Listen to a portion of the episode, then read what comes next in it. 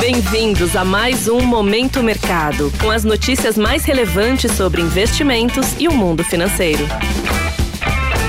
Muito bom dia para você ligado no Momento Mercado. Eu sou a Paloma Galvão e bora para mais um episódio desse podcast que te informa e te atualiza sobre o mercado financeiro. Hoje vou falar sobre o fechamento do dia 26 de julho, quarta-feira.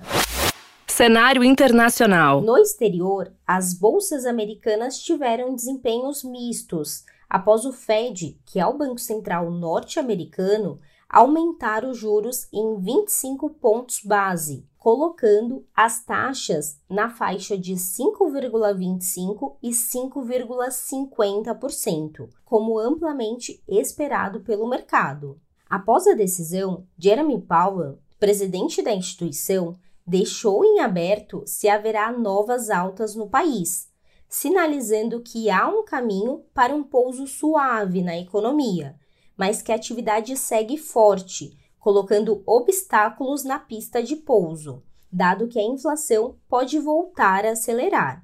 Além da decisão do Fed, os agentes seguem interpretando os balanços corporativos, sendo que a Boeing e a 3M foram destaques positivos. No lado oposto, a Microsoft passou por forte realização, após os números abaixo do esperado. Entre os índices, o Dow Jones avançou 0,23%, S&P 500 ficou lateralizado e Nasdaq, que é mais exposto à tecnologia, cedeu 0,12%.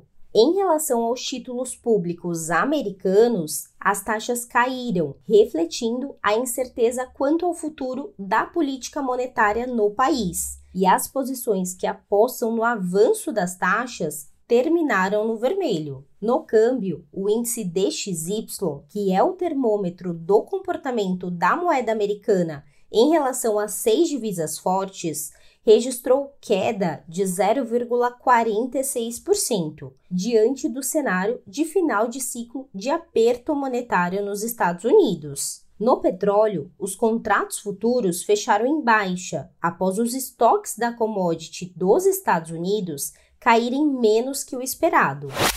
Cenário nacional. Por aqui, o dólar encerrou em queda de 0,46% ante ao real, refletindo o cenário externo, além da melhora do rating de crédito brasileiro pela FIT, de BB- para BB com perspectiva estável. Lembrando que ainda não é uma mudança para o grau de investimento, Porém, é um avanço importante, podendo atrair mais capital externo para a nossa economia. Na renda fixa, os juros futuros se espelharam nos títulos públicos americanos e encerraram a sessão com os contratos em queda moderada nas pontas curtas e perto da estabilidade nas mais longas. Logo, as posições aplicadas, que apostam na queda dos juros futuros, encerraram majoritariamente em alta. Na bolsa, o Ibovespa rodou perto da estabilidade, acompanhando seus pares no exterior. Ao fim do dia, o índice brasileiro firmou alta e avançou 0,45%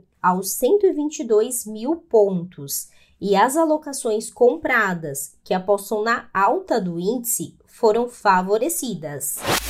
Pontos de atenção. No exterior, a agenda do dia traz os dados do Produto Interno Bruto, o PIB dos Estados Unidos, no segundo trimestre. E o Banco Central da Europa anunciará a decisão sobre os juros no país, seguida da coletiva com a presidente da instituição. No Brasil, fique atento à divulgação dos dados do CAGED o Cadastro Geral de Empregados e Desempregados, além do resultado primário do governo central. Sobre os mercados, agora pela manhã, as bolsas asiáticas fecharam de forma mista após o Fed e com incertezas sobre estímulos chineses. Na Europa, os índices operam sem direção única. Em Nova York, os mercados estão em alta, com o Nasdaq impulsionado pela ação da Meta, após a divulgação de balanço. Desta forma, termina o Momento Mercado de hoje. Agradeço a sua audiência, uma excelente quinta-feira, bons negócios e até a próxima.